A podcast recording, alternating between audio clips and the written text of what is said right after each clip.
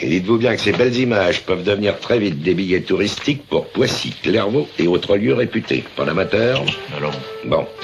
Nous sommes le mardi 10 novembre, et si tu sais pas quoi regarder ce soir, je te conseille la véritable histoire du petit chaperon rouge. Grand-mère, c'est moi, Rouge tire la cheville à diantre Vous croyez connaître l'histoire. Grand-mère, que vous avez de grandes mains et de grandes oreilles. Les personnes âgées ont toutes de grandes oreilles. Vous croyez connaître la légende. Et grand-mère, que vous avez de grands yeux. Est-ce que tu es venu me voir seulement pour me dire que je suis énorme? Grosse erreur. Grand-mère Que s'est-il passé?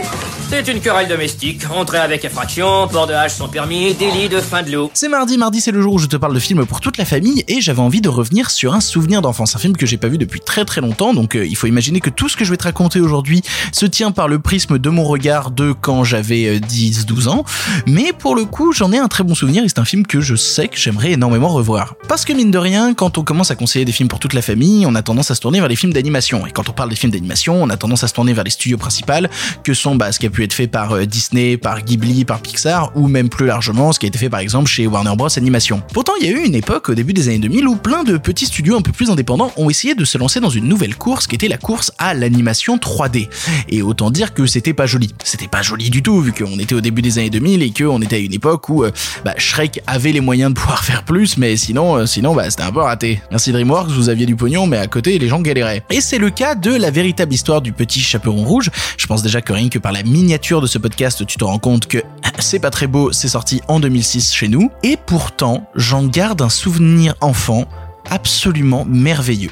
Euh, Que je t'explique un peu l'histoire. En gros, si tu connais l'histoire du petit chaperon rouge qui va apporter à manger à sa mère grand et au milieu il y a un loup, et ben c'est toute cette histoire revisitée. En fait, ça se passe après, après l'histoire du petit chaperon rouge, du conte originel, où en fait la police a débarqué et a commencé à interroger tout le monde sur qu'est-ce qui s'est passé, pourquoi est-ce qu'il y a un chasseur, un loup, un petit chaperon, une grand-mère, qu'est-ce que vous avez bien fait pour que ça parte autant en couille? Du coup, à la façon de films comme euh, comme Rashomon ou comme Usual Suspect, on se retrouve en fait dans un truc où chaque personnage commence à raconter l'histoire du petit chaperon rouge de son point de vue. On a toute l'histoire du point de vue du loup, toute l'histoire du point de vue de la grand-mère, toute l'histoire du point de vue du chasseur qui avait pas demandé grand-chose. Et au final, en regroupant toutes ces histoires, on se rend compte qu'il y a quelque chose de beaucoup plus grand qui se dessine derrière eux. Il y a toute une, tout un complot qui se dessine autour de cette petite histoire anodine de petit chaperon rouge et qui va les emmener donc beaucoup plus loin, accompagnés donc de la police. J'ai toujours beaucoup aimé en fait ce genre d'histoire qui essaye de te raconter l'envers des histoires, comme l'impression d'essayer de voir en fait une sorte de making of de mes contes d'enfants. Parce que le petit chaperon rouge a été mille fois adapté, on l'a vu 100 fois cette histoire-là, on la connaît tous par cœur. À partir du moment où on décide de prendre par un prisme inversé et de te dire mais qu'est-ce qui se cache derrière, sous le tapis,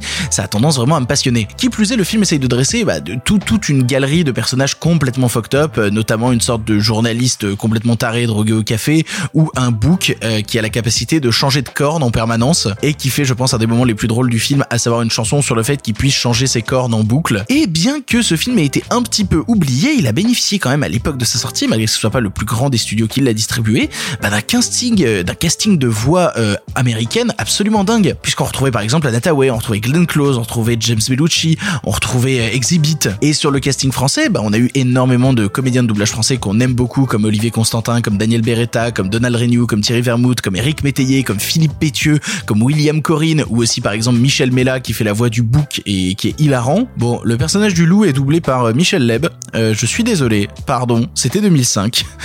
Il n'empêche que justement, j'aimerais encourager peut-être un peu la démarche de sortir de, des, des, des, des formes de studios classiques qu'on a en majorité et qu'on se dise non, il y a une époque où d'autres studios ont essayé de se lancer dans l'aventure à la 3D, des fois c'était vraiment dégueulasse et des fois ça donnait ce genre de petit plaisir incongru, pas moche, pas joli, mais qui a vraiment pris un coup de vieux, mine de rien, en 15 ans, mais qui pour un public d'ados, enfants aujourd'hui qui peut-être a été biberonné à une certaine 3D, euh, est habitué à ce cinéma-là et a du mal à revenir vers une 2D dessin animé, lui dire bah va voir ça, c'est les prémices de la 3D et pourtant c'était super drôle. Je pense que ça peut être une bonne chose. Pour ton information, le film est disponible en streaming chez Canal+ ou Filmo TV, mais aussi en location VOD chez Canal et Bbox VOD. Voilà, tu n'as maintenant plus d'excuses, tu sais quoi voir ou revoir ce soir et si cela ne te suffit pas, rendez-vous demain pour un nouveau film. Karine Vanas. Un loup qui fait peur aux enfants dans la forêt. C'est bizarre, n'est-ce pas? On n'arrête pas les gens juste parce qu'ils sont bizarres. Allô, Central, tu sais le gars qu'on a aux cellules Ouais, bah, il vaut mieux que tu le libères. Béatrice Picard. Alors, sa mort Et Raymond Bouchard.